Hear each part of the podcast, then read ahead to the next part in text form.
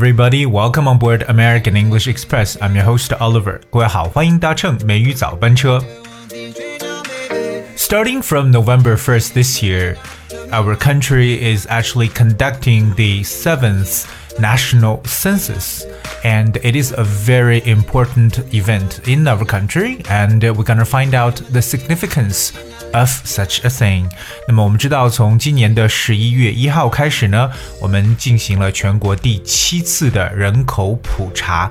那么这样一个事情其实还是非常有意义而且有必要的。今天美语早班车，Oliver 跟大家一起呢来了解一下我们人口普查的这些事情。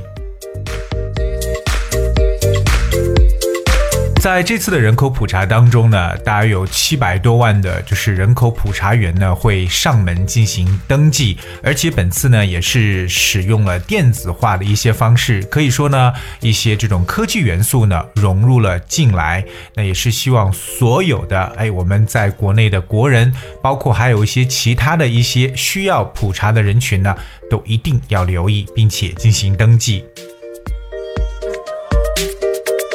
So, starting from November 1st, 7 million census workers will spread out across the country, collecting names, gender, ethnicity, marital status, home address, educational and professional information from families. Foreign residents in China will also have their information collected. China's national census is conducted about every 10 years. The last census found that the country's population grew from 1.29 billion to 1.37 billion, with a growth rate only half of the rate between 1991 and 2000. 我们知道，今年的这个第七次的人口普查也会有七百多万的人口普查员呢，在全国范围内展开。那要收集的是大家的很多的一些信息，同样呢，在华的外国居民的信息也要被收集。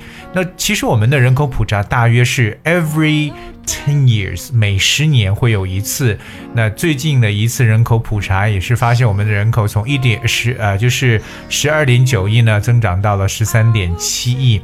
可是增长率呢，仅是九一到两千年的一半。那我们同样要学一些和我们这次人口普查相关的一些这个啊非常有用的一些知识。第一个怎么说人口普查呢？我们叫 population census 这个单词 census，c e n s u s，census。A census is an official survey of the population of a country that is carried out in order to find out how many people live there and to obtain details of such things as people's ages and jobs。这就是人口普查的一个词，我们常常用 census。如果说的完整一点呢，可以说 population census。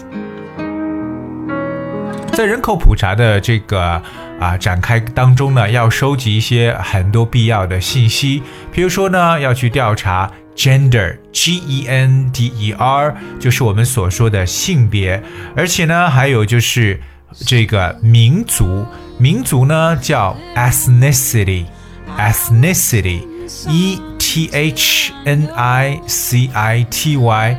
ethnicity，而这是民族的意思。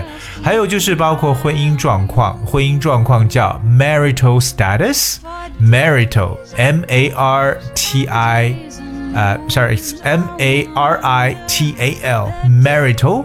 那么 status 就是一个状况，s t a t u s，marital status。 当然还包括可能大家的 educational and professional information，就是教育和职业的一些这个信息。Of course, residents are encouraged to use cell phones and other digital tools to declare information. 那当然也鼓励居民呢使用手机和其他的数字工具呢来去申报信息。我们说到这个申报信息呢，常常会用的一个动词就叫 declare。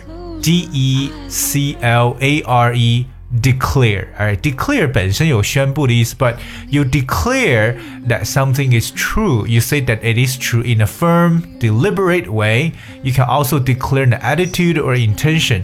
这个词呢，可以表示宣告、声明、申报。特别我们也知道，在这个国际贸易当中，说到报关就叫 customs declaration。 It's also the word declare. Alright，所以我们说到了这个中国的第七次人口普查，就我们所说的 seventh national census。所以这是一个特别重要的一个词汇。当然，除此以外呢，我们要了解一下本身我们中国的这个 demographic feature，就是人口分布的一个特点。有一个单词呢，就是说人口分布，那这个词叫 demographic。D E M O G R A P H I C demographic. Right, so the demograph the demographics of a place or society are the statistics relating to the people who live there，就可以理解为这种的人口的一个统计数据。OK，我们常说 demographic，那人口分布特点就是 demographic feature。 相信大家对我们这个国内的人口特点还是很有了解的。Like China, of course, so far is still the most populated nation on earth. Or even though the India may overtake China shortly or in a few years. 那目前仍然，我们中国呢是全世界第一人口大国。尽管在可能不久的将来啊，印度就会超过我们。And there's also another thing we need to notice is that the eastern and coastal areas in China are densely populated, whereas the western regions are sparsely populated. 另外一个就是我们说到东部和沿海地区的人口分布呢比较稠密，而西部呢是人口比较稀少的。可是 the overall situation 总体来讲呢，我们是属于 unevenly populated，就是人口分布不均匀的。那么这里边有几个大家特别注意到的单词，第一个就是说到稠密的、密集的这个单词，我们叫 dense dense，d e n s e，dense。Something that is dense contains a lot of things or people in a small area，就是稠密的。所以我们说人口分布稠密就是 densely populated。另外和它所相反的这个单词叫 sparse，that's S P A R S E，sparse。So something that is sparse is small in number or amount and spread out over the area。OK，这就是我们所说的这种稀疏的或者稀少的说法。所以我们说人口稀少就是 sparsely populated。另外还提到一个呢，就是说到不均匀的，叫 uneven。那这个词呢是由 even，e v e n 前面加上 u n 这样一个否定前缀。even 本身表示平均的，but uneven or an uneven system or situation is unfairly arranged or organized。我们可以把它理解为这种不平衡的一种说法，uneven。So we basically talk about the seventh national census, which started from uh, November 1st this year，今年的十一月一号开始的第七次的全国人口普查，我们所有的 人呢都必须要参与进去。It is a very important thing because I think the national census paves the way for future national policy, the strategy of future national policy. OK，特别呢对我们未来国家的政策制定来说呢，有着相当重要的这么一个意义在里边。 Alright, so I guess as we have for today 呢，大家对这样的一个时事新闻呢，还是要了解，特别要注意一下所说到的一些词汇，包括说到了我们中国人口分布的不同特点的这些描述。Okay, alright, that's we have for today's show. 今天节目到这里，最后送上一首歌曲，Until You. Please enjoy, and I see you tomorrow.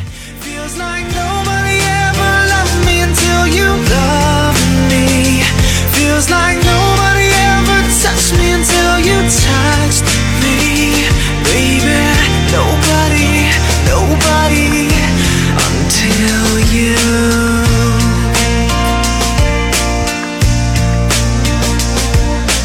Baby, it just took one hit of you. Now I'm addicted.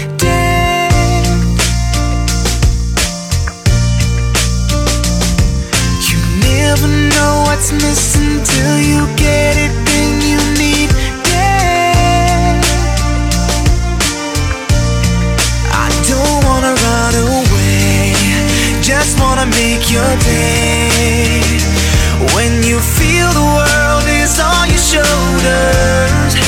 I don't wanna make it worse, just wanna make us work. Baby, tell me I.